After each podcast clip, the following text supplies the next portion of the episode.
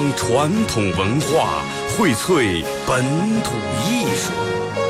这里是您每天不能不听的二二后生说事儿。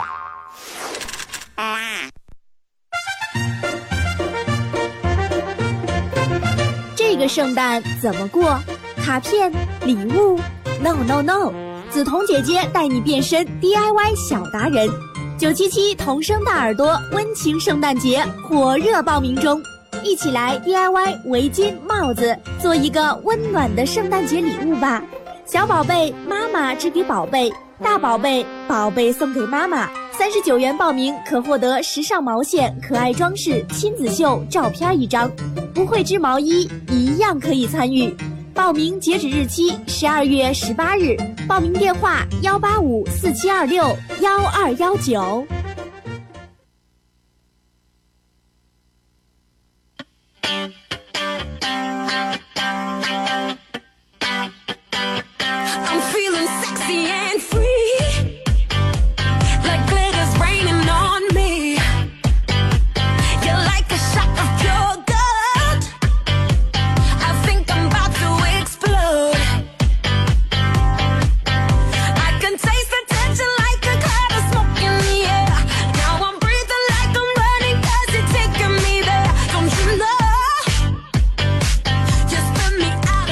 沈阳机械的朋友，大家好，这是白羊那广播电视台 FM 九十七点七，在周一到周五这个时间，由我给大家带来一个小时本土方言娱乐脱口秀节目《二和尚说事儿》啊。嗯、一早上一进来这个直播间，他们调试这个摄像头，就是之前不是一直跟大家说咱们会实现这个视频、音频同步直播的这么一个过程啊。就是现在，如果说你手机有 WiFi 或者是流量多的用不完的情况下，你可以下载一个 APP 软件，叫水滴直播或者是三六零智能摄像头，是吧？三六零智能摄像头，然后在这个软件里面，这两个随便一个软件里面搜索 FM 九七七啊，FM 九七七，点开以后，那么就是可以看到每一位主播啊，坐在话筒前的这个帅哥美女的这个模样啊。三六三六零智能摄像头和水滴直播啊，下载这俩 A P P。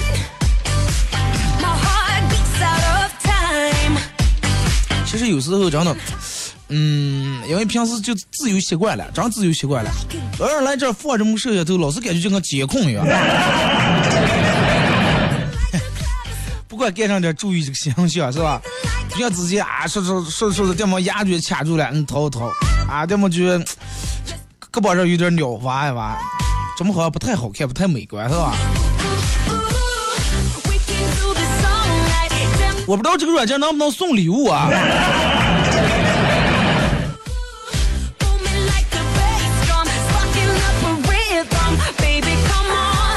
先说一下咱们今天的互动话题，呃，互动话题，今天没有个什么样的固定的互动话题，每人发一个笑话吧，好不好？每人发了发一个你珍藏了这么多年，一直不舍得给别人讲，或者你认为真的每次讲了十几遍，你一讲你还搞笑的个笑话。微信、微博两种方式，微信搜索添加公众账号 FM 九七七，第二种方式玩微博的朋友在新浪微博搜九七七二和三啊，在最新的微博下面留言评论或者艾特都可以。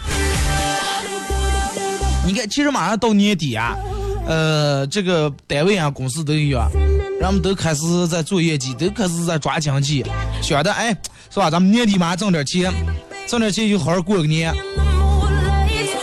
然后一天的一天一块吃饭的时候，我朋友跟我说说，二哥马上到年底啊，愁的，我说咋弄？我说咋那回事？是因为马上到年底是他们那个呃单位每年到年底的时候会裁掉一部分人，会就跟这个咱们念书一样，班里面如果说你期末考试时候你是全校所有班级里面倒数的第几个，那么会把你从这个班里面把你剔除出去。他们这个单位也是一样，如果说你这个这个业绩太超支的话，就就把你弄出来了。说咋弄？我说其实这个东西也挺好，对吧？优胜劣汰，哎，能待的留下，留不成的，那么你另找出路。就跟一个优秀的团队一样，在里面全是优秀的人，那么好的里头挑好的，好的里头可能还有这个相对来说要次点儿的，哎，把这个次点儿弄掉，然后在里面再降好的，可能有时候觉得有点不够人情味儿，是吧？好了，干了一年了，说开就开了。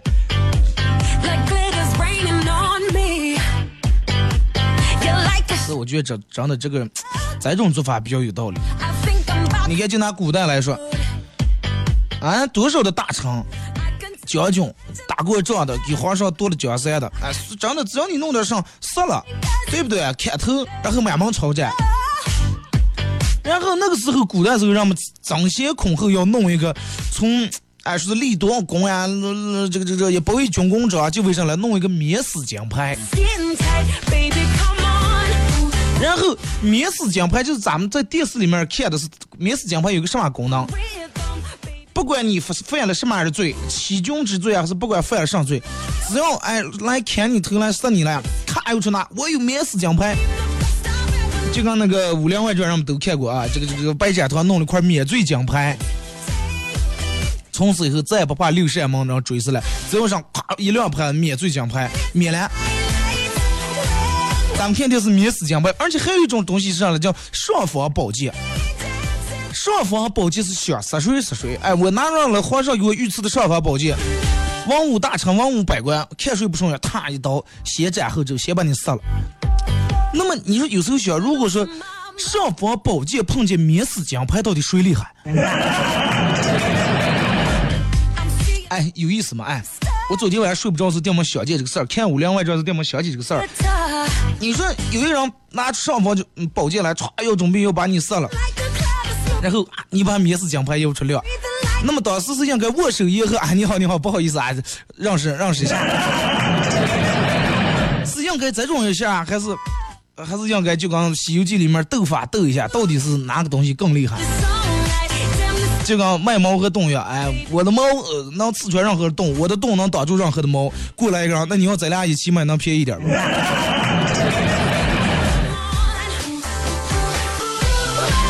你看，周星驰演的《鹿鼎记》，人们估计都看过，就是里面有一个搞笑的桥段。平西王吴三桂当时和这个世子吴应熊为了不被这个当时的尚方宝剑斩首，父子两个为了一块儿免罪金牌，两人抢成一团，父子两个亲亲亲父子。don't never let me go. 然后那你说当时到底是这个最后也没演出来是尚方宝剑厉害，还是这个这个免死金牌厉害？其实，嗯，今天早上专门来单位我查了一下这个资料啊，就是说历史上真正的免死金牌的真名叫啥来？叫丹书铁券。这个东西是用来干啥的？是皇上当时赐给这个功臣一种最大的一种奖赏，真的最大的一种奖赏。它不是金的，也不是个牌子，而是一一块儿就半圆形的铁片子，真的说难听，铁片子，真的，生铁片子，然后在这上面写点字。啊，这个书里面内容一般都是明确的记载这个当时这个给你发放这个单数铁券的时间、日期、对象。哎，比如说我们领导电门给我发了个单数铁券，哎，二零一六年十二月十五号，哎，赐给巴彦淖尔广播电台二后生一个这个单数铁券，以后不管在节目里面说上话，不不会下红头文件。啪，哎，给我来了这么一个。然后你当时那个时候皇上这个，人家防止伪劣这个伪造，这个工程做得很好。因为啥呢？好多人都想得到这个，然后他把这个整块的一整半片这个铁片啊，铁片的单手铁圈要从中间割开来，右面的一块留在皇宫里面，左面的一块，比如说赐给我了，那么我拿上。万一有一天皇上来撕我偷来了，我看又出那我有单手铁拳，然后皇上来来来，把你这个拿回来，咱们对一下，看看能对上不？对不对？如果说把你这个拿回来，跟皇宫里面这个哎吻合能弄在打的，哎，那么这是真的。好，哎，免你一死，是吧？如果说你拿回来跟这个皇宫里面对不上，哎，真的，诛灭九座的。说这个单数铁拳到底真的能不能免了一死？那这些工程最后拿单数铁拳到底是有一个什么样的下场？单数铁拳是汉高祖刘邦，刘邦当时发明这么个单数铁拳。当初是为了咋的？为了奖赏那些跟他一块打这个打天下的这些功臣嘛。哎，然后发明这么个东西，哎，谁立功立的好，我给你们发一个，发了什么玩意儿，然后咔中间一锯两半儿。就是说，而且这个可以这个上来，这个单数铁确是世袭制的，哎，世袭制，就是说，嗯，你要是死了的话，你这个东西就是放你家里面，你的儿子用，儿子完了怂了，哎，子子孙孙都可以享受这个祖先打下来的江山，祖先给皇宫里面立的功劳，都可以用这个单数铁券然后当时人们如果说嗯文武大臣能得到这么一个的话，那太珍贵了，真的。然后用最好的包装啊，把它包装起来，供在祖庙里面，在那供的了，根本不是放在堂柜里面，或者弄在上里面，在庙里面供的，世世代代都是每天上香。每天弄上，然后人们都是觉得，哎呀，这个皇帝人家这个天子是吧？是这个说话算话，既然这个东西能灭死，肯定能灭死。但是当时大工程韩信也有这个单手铁券儿，最后让吕后骗到皇宫里面将人抬死，而且一连杀了韩信的三族，一连杀了三族什么概念？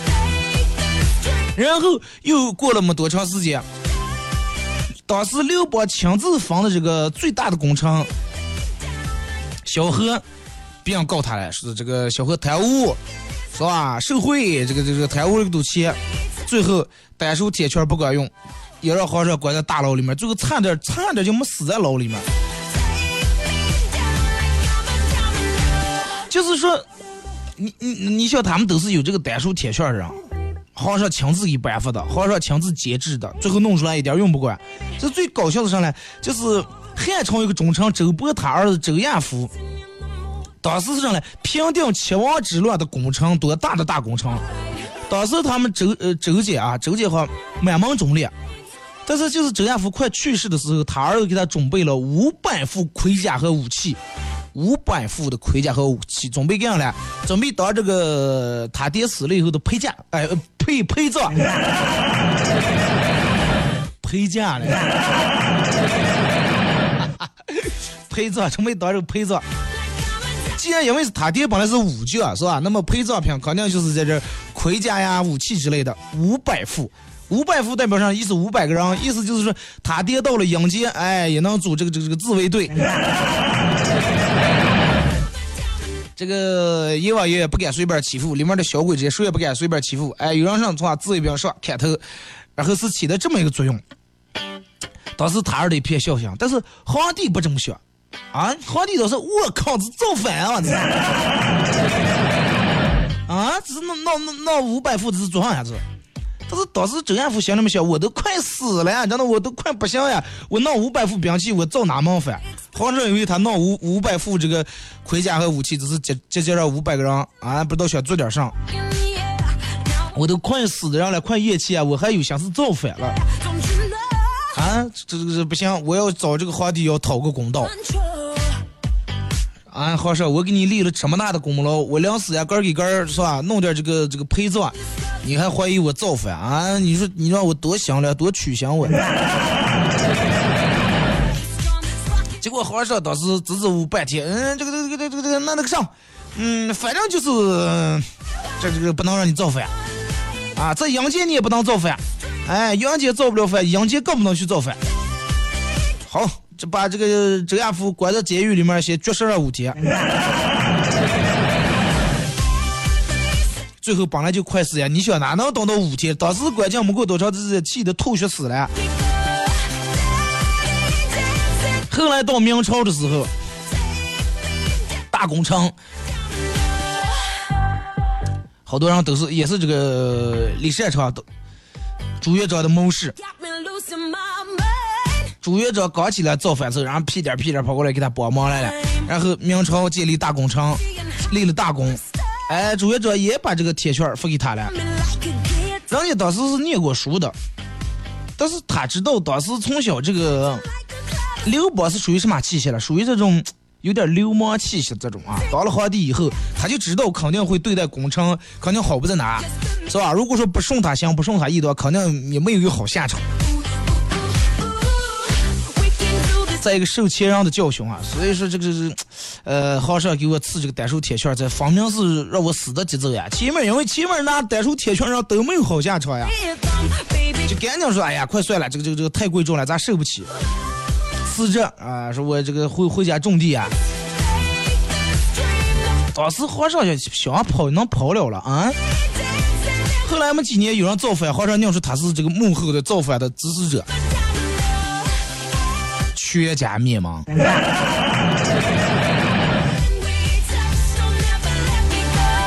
后来你看《水浒传》也到也到《水浒传》的时候，里面当时柴将拿着祖传，也是祖传下来的，柴将拿祖传的免死金牌。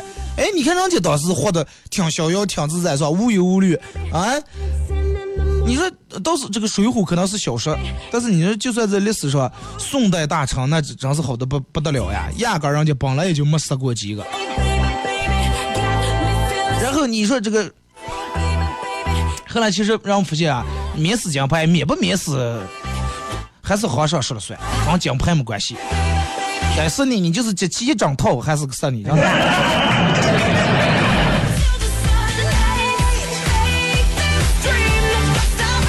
说尚方宝剑，尚方宝剑当时是秦汉时期管理这个和制造皇家兵器的官员尚方，假如是尚方令啊，就有点像咱们现在这个这个这个总装备部部长，人家造的武器，就是说这个宝剑锋利无比，只有皇帝才能用。所以说，从上方令手里面出个的武器，就是代表上了这个皇位的象征，一种权力的象征。然后别人不能乱用，哎，上方宝剑。然后当时你看，就是属于到什么程度？有些官员呀、当当官这些，整个无法无天，山高皇帝远，反正是吧，我也皇上离得远，我也不怕。然后欺压百姓。后来这个这个这个。有个叫朱庸的大臣不信邪，要要是决定我要告发他们，要起诉。有一天在这个上朝的时候，就把这些所有的让其他人做的这些丑陋的事儿，挨住说了一遍。最后说的皇上，请你把尚方宝剑赐给我。哎，我要我要用尚方宝剑杀尽天下贪污狗。皇上说：杀杀杀杀你妹呀！是。还敢侮辱？你还敢用这个皇家御用的宝剑啊？我看你是皮鸟了，吞下去就给我杀了。当时侍卫把他嗯朱勇拖上走了，但是临死的时候还垂死挣扎。当时朱勇死死的抱住皇宫里面的栏杆不放手，啊，上来上来好几个侍卫咋地拉拉不走，最后侍卫用劲儿。连朱云带当时他手里面抱那个栏杆一起扯下来了，但是后来还是旁边一些有良心的官员给他说好话，哎，这才把这个这个命保住了，把这个杀生之祸免掉了。后来朱云撤撤这个后来，也就成为这个忠诚敢于直言的话保留下来。我就宁愿死是吧？我也要是吧？这个说真话，有啥说啥。后来在汉代的时候。就出出来了，皇上嗯，把这个御用的尚方宝剑赐给他的嗯大臣。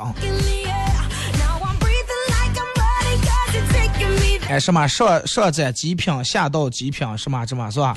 然后可以怎么怎么样？然后就是说，当时人就是根据调查，就是凡是拿着这个尚方剑的人，也没有解说是我就直接一剑把你死死这个权利。啊，等到宋代的时候，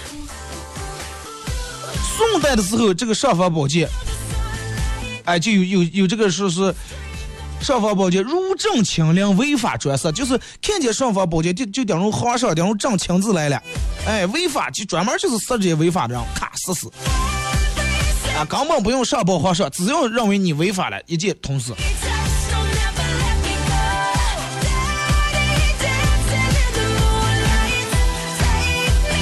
你想，因为这个宝剑本来是皇权的一种象征，啊，谁如果是只要谁拿这个那整天不怕地不怕呀，对吧？谁要敢欺负我，谁要敢上我，上方宝剑拔出来杀你，是随便给你扣扣个帽是吧？杀你就是杀你了。但是你看好多电视里面演的上方宝剑，只不过是民间对于这种除暴安良呀，这个这个呃那种美好的想象。就跟免死金牌不能真的免死一样，上方宝剑实际最后也没实现真人这儿的公平。所以就是就跟咱们现在生活里面也是一样，就跟上就拿上班来说，啊，没有说哎呀，我这个真的领导给给我下了一道命令，我二后生真的在电台永远怎么怎么，不可能。哪天节目做的不好，照样真的。停止歌完一时隔一段广告，我继续回到节目后半的快思互动，啊，一人一个经典笑话。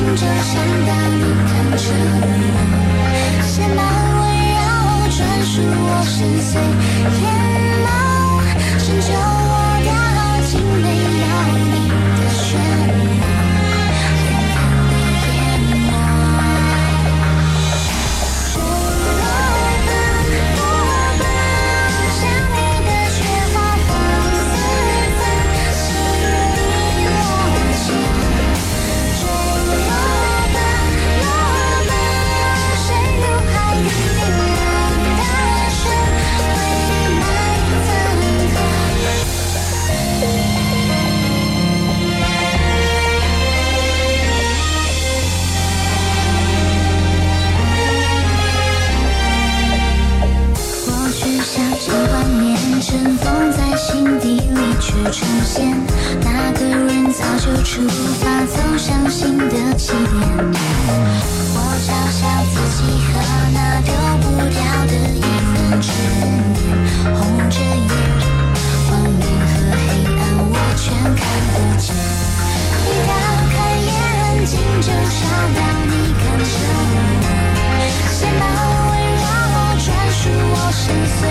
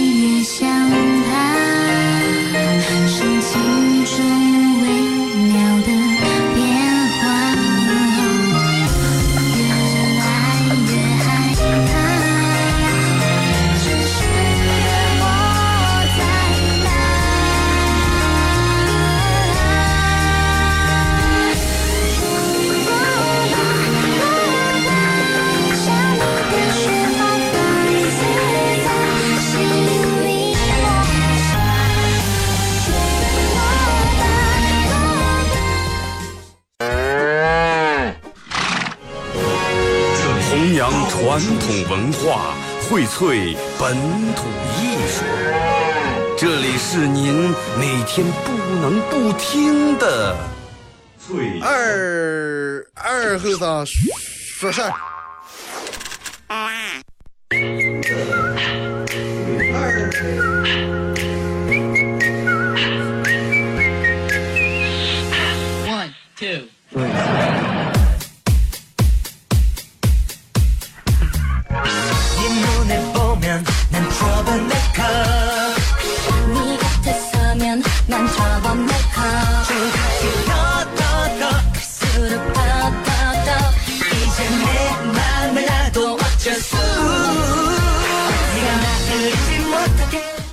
首歌一段广告过后啊，继续回到咱们节目啊，本土方言娱乐脱口秀节目。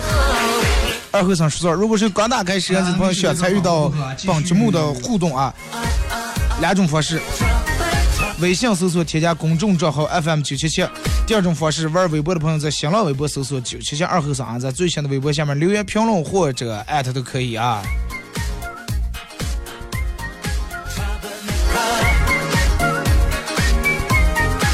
呃，就是说，咱们节目上边的说，如果是大家想这个手机下载一个这个看视频那个软件，下载水滴直播 A P P 啊，水滴直播或者是三六零智能摄像头，在这个 A P P 里面搜索 F M 九七七能找到啊。呃，应该这个摄像头应该全天都打开，每每档主播坐在这儿播节目啊，你们从对面都能看见啊。当然，如果是你在单位里面或者上家里面有电脑的话，可以直接从网页儿啊，你搜索百度里面搜索水滴直播，然后进官网以后搜索 FM 九七七啊，能找到。节目上半段咱们聊点儿，好长时间没说是关于古代的一些话题啊，关于说到了尚方宝剑和这个免罪免死金牌的一些事儿。呃，下面咱们开始互动啊，互动话题，每人一个经典的段子啊。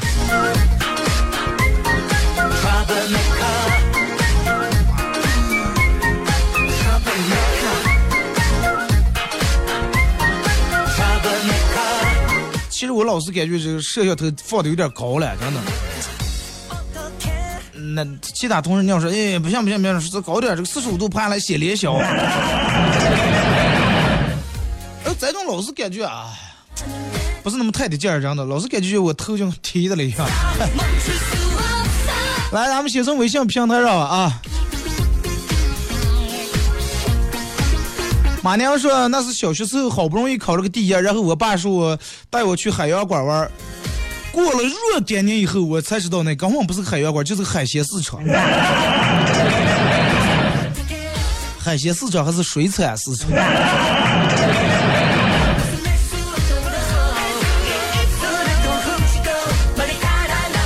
视频软件叫上来搜不到，好几张都说水滴直播，水是一滴水的水，滴是一滴水的滴。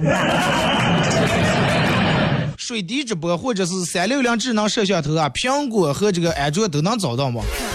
他们刚才还用的，洋洋说和好朋友出去玩，他的美瞳死活戴不上，刚儿对着镜儿一遍又一遍的戴，而最后自言自语说：“啊，真的，今天这个美瞳太不要脸了，不要给脸不要不了，告诉你，真的，我最后戴你一遍。”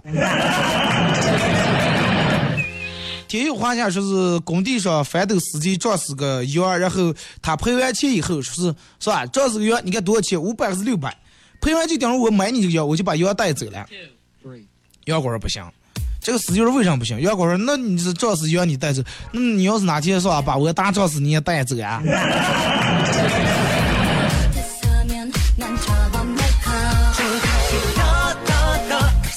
张默说，在中国家门口写什么字最能体现家庭的富有和尊贵？就写一个字：财。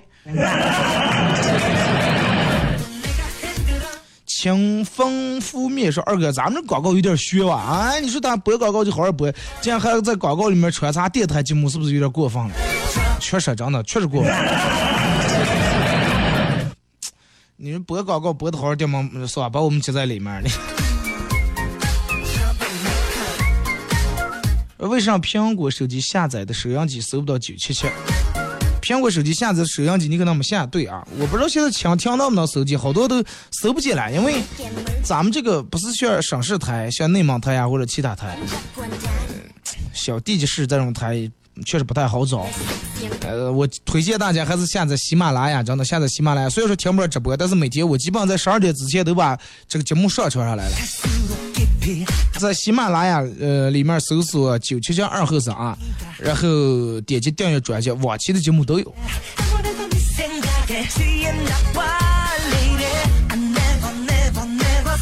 转上一幕过了段子是老师问小明，听说你是富二代？对呀，老师。老师说你爸是这样的了，那么有钱。嗯、老师，我爸专门跟豪车打交道。啊，那你爸是卖车的？不不不，我爸是碰瓷儿的。老师，来来来，赶快我去工。对啊，专门跟豪车碰瓷儿的。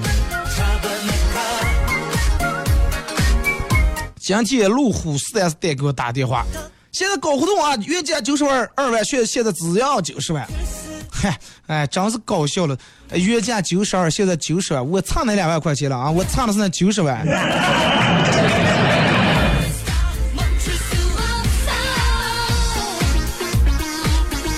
说农村这个老年人喜欢用那种日历，就是这么厚一本儿，然后拨的那种纸，一页一页，过一天撕一天，过一天撕一天那种日历。然后今天是张大爷七十大寿，在外面工作的女儿这个全部回来庆祝来了。老两口从一大清早开始杀鸡了、炖鱼了，开始忙活着做饭。等到中午了，哎，一个人还不见。打电话一问，女的说：“不是明天才过生日了吗？”结果张老汉一看日历，发现少养了一页儿。你看这把大爷单身的，冻花肉干明天回来坏了。二哥，我爸特别宠爱他的一盆这个玉露，每天各种打理浇浇水啊，弄这弄那的。就在刚才，他开我的车出去钓鱼，回来的时候倒车，把我的宝呃把他的宝贝玉露碾成了花泥，然后他呆呆的看了一会儿粉身碎骨的玉露，玉露顺手拿起一根花松土的铁锹，把我的车后袋砸烂了。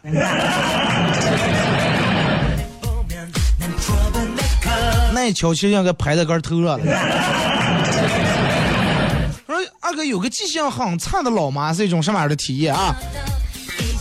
下班回来我沙发上一躺，葛优瘫在那瘫着了，电毛觉背上一阵剧痛，还没来及惨叫，我妈走过来说：“儿子，你看看我的这个，看见我补沙发套那个章来了吗？”我不禁泪流满面。我说妈，我虽然说我没看到章，但是我知道他肯定在我脊背上了。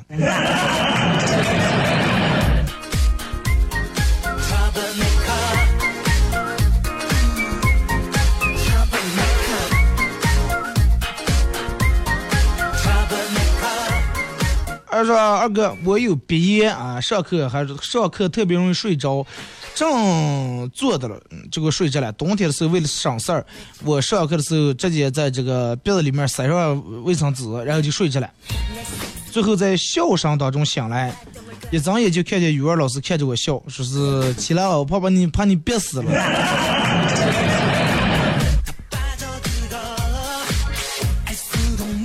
来，咱们看微博啊。大脸妈说，同事气管炎，呃，零花钱少的可怜，今天一起打牌输了四百块钱，没钱了。小小也可怜，就请他吃饭。吃饭的时候，他说：“兄弟，借十块吧。”我买一张请贴会好报账。当时惊呆了，这新技能呀！咔一回呢，媳妇儿，哎呀，我那个朋友真是又麻烦死了，刮的十年不联系，电没请我了，打出四百。这是干货，你们记得啊！一九九一的赵麻烦说的：“我长得丑，我骄傲了吗？我自豪，我自豪了吗？我小学还没毕业，我骄傲了吗？我自豪了吗？呃，我觉得你们自豪，反而还引以为荣了。等了一上午，抢票票不放，放假回家返程的票。这几年春运不是慢慢调整的越来越好了吗？马娘说。”嗯，表侄儿子说是忘了，说说啊，你们那个年代小孩都玩上了。我说靠，什么叫我们那个年代？他说那咋的？叫你们那个朝代？其实总共俩人没差十岁是吧？细细说说是小明帮帮这个朋友娶媳妇儿。嗯，女方围住小明问要红包，小明手握一沓红包，发给人们，扭头就走了。过了一会儿，这个人们拆开红包以后，大骂道：“啊，个包连钱没有，你发的上红包？”结果小明淡定的说了一句：“你们是要红包了，又没说要红包里面装钱了。”瑶瑶说：“我妈同事的娃娃，老师让他在家里面也要说普通话，结果有一天晚上他脚疼的说，嗯。”刚他妈说妈，我鸡撇子疼了。他妈说咋了？责上刺了啊？二哥，我今天过生日啊，过生日过过嘛？那你是咋的上一次？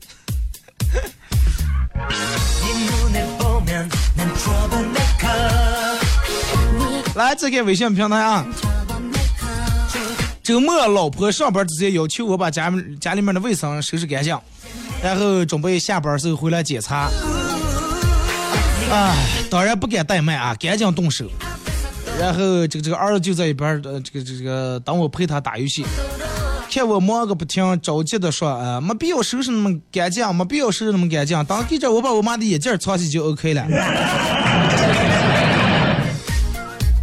长江后浪推前浪。跟老公在一块儿一年半了，他送给我两样东西：买手机，呃，买手机壳儿买一送一，买手机膜买一送一，顺便给我一份儿啊！我吐槽他抠门儿了，结果他说我还不是送你一个儿子吗？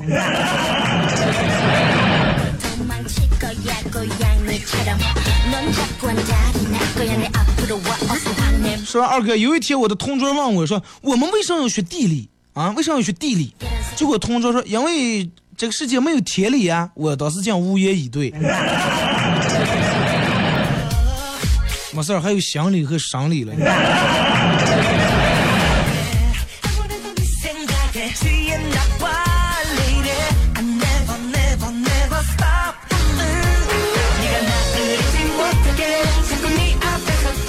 同事结了婚了啊，同事结婚了，知道我有个大胖儿子，羡慕不已，问我说咋的才能生儿子？嗯，我说哎，酸儿辣女，我说当时你嫂子这个这个每天喝半坛醋。啊，那那好像胃不酸，不是不是喝那个醋，是我每天跟其他女同事在一块儿，你嫂每天吃醋，每天吃醋，吃最后生了儿酸儿辣女。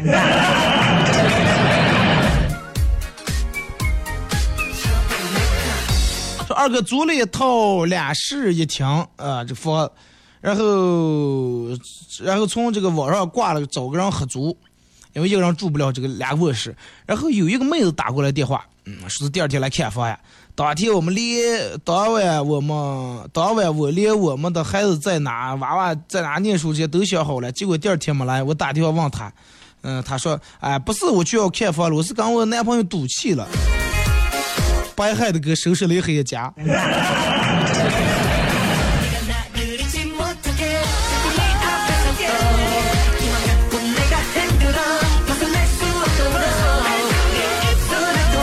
说把忙说该该时间点来二和尚啊，领导英明呀，英明的英是那个英，不要打成阴阳的阴行吗？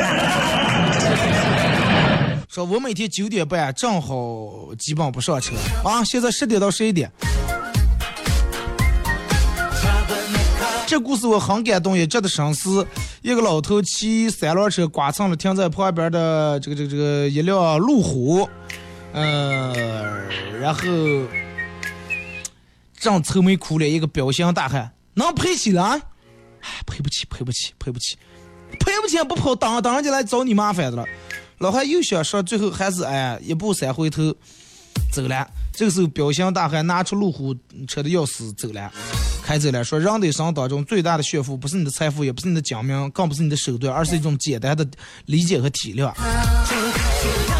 啊，这段时间这个故事又让我们又进看朋友圈了，又又让们又又这个三天的香线又上来了。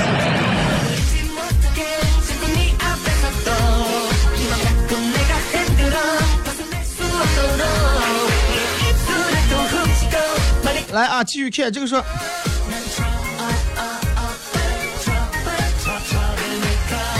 加班加的有点晚了，然后就跟这个同事在员工宿舍里面睡觉，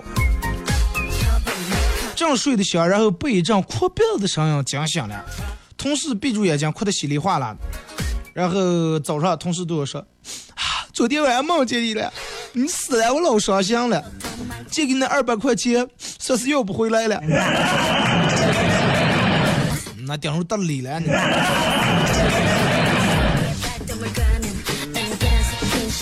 啊，信用卡说二哥，公司元旦晚会彩排有个环环节是主持人问观众新年有什么这个愿望或者小的目标。一般人基本上都回的是啊什么祝愿父母这个身体健康呀，然后个儿这个升职呀、这个升官呀、这发财呀之类的啊。呃，然后轮到我的时候，我再三斟酌，还是实话实说，我说出了自己的小目标，希望过年能把媳妇儿双十一、双十二刷爆的信用卡还完。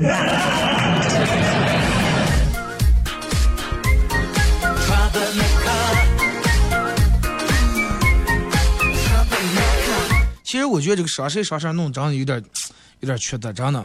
为啥呢？你说，可能有的人是这种理解的：双十一、双十二正好趁着便宜，把东西一买，过年的衣服也买了。但是有的人他不是，有的人双十一、双十二讲到过年花一个点钱，弄完钱一个点钱，过年又没钱了。应该弄的夏天。那天我朋友说弄夏天，我什么叫夏天不行？夏天让我们这青黄不接五号六月，反正弄多会儿不合适，我觉得。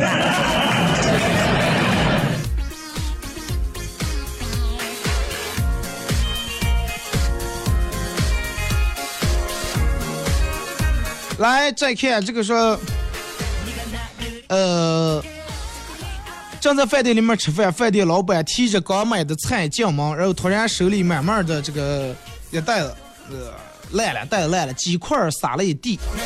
老板话不多说，立马用铲子把鸡块扔到了垃圾桶里。大家都挑起大拇哥说：“哎呀，看上子老板是吧？良心老板。”等下底下知道脏了，人就不嗯不给人卖了，就扔了。吃完饭回到公司以后，发现资料袋忘在了饭店，赶紧跑回去找，却发现老板把垃圾桶整个整整桶垃圾倒在地上，然后往这个盆里面撒鸡块儿的。啊，更是脏了，真的。记得小学六年级的时候啊，女生女生经常不跟不好意思跟男生说话，不好意思跟男生拉手，然后。呃，说然后我同二哥，我同桌是一个学习很好的一个女的，当时考试之前跟她说好，是她让让她那个上，给我抄两道题，完了我请她吃好吃的，去小卖铺，她当时也答应了，但是试卷一复下来就发现她变卦了，给我说了三道题，说的全是错的。本来那三道题我还知道答案，由于他那么一说，我就哎，人家学习好，肯定人家是对，咱那是错的。结果听他的了，他的是错的。从小就能体现出来最毒妇人心。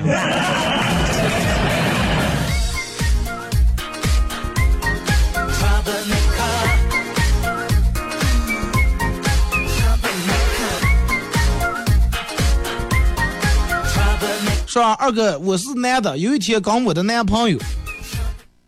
取向有问题。跟我的男朋友出去游泳，结果他不小心不小心跌在河里面了。结果这个时候河神啊，掉么从河里面起来了，举起来一个女的问：“这个高圆圆是你掉的吗？”不是。然后和尚又钻水里面又捞出来个：“柳岩是你掉的吗？”不是。结果这个这这这。呃，这个当时和尚说：“嗯，你你很诚实，这两个都送给你吧。”然后我当时一下高兴的就梦醒来了。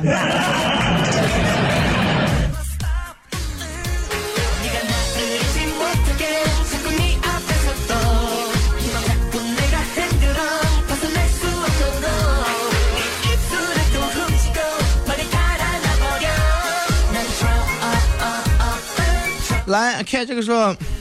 一直单身的好哥们儿突然请我们吃饭，大家都以为他找到女朋友了。到饭店才从他嘴里面知道，今天是他从相亲开始，从第一次相亲到现在十周年纪念日。相亲专业户。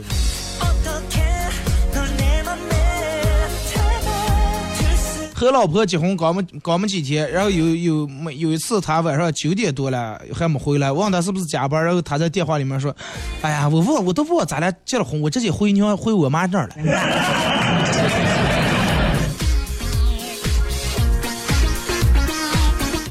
过两天你也可以不回来，哎，我也忘了。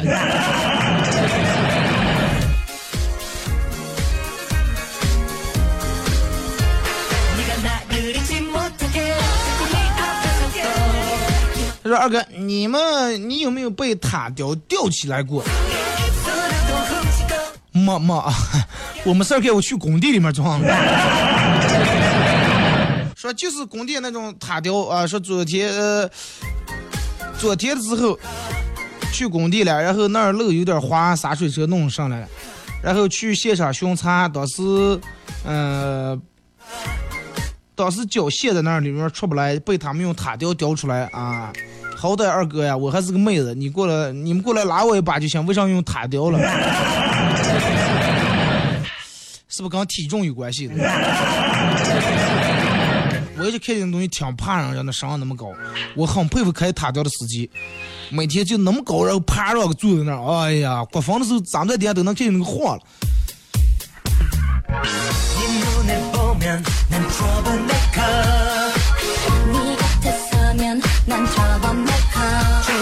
再来看啊看两条这个是。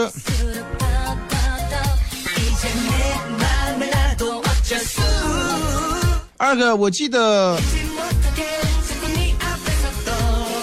二哥我记得这个这个这个前两天的时候跟我朋友去逛街准备买点过年衣服。结果去了人家卖衣服的说说现在年轻人的谁这么谁这么早我想买过你说现在买等到过年时候又不思想了。然后我朋友果断全买了，然后说我就看到时候过年时候能不是想再拿。二哥，我绝对不会告诉你，他们是最厚的棉袄。一般过年时候天都暖和了。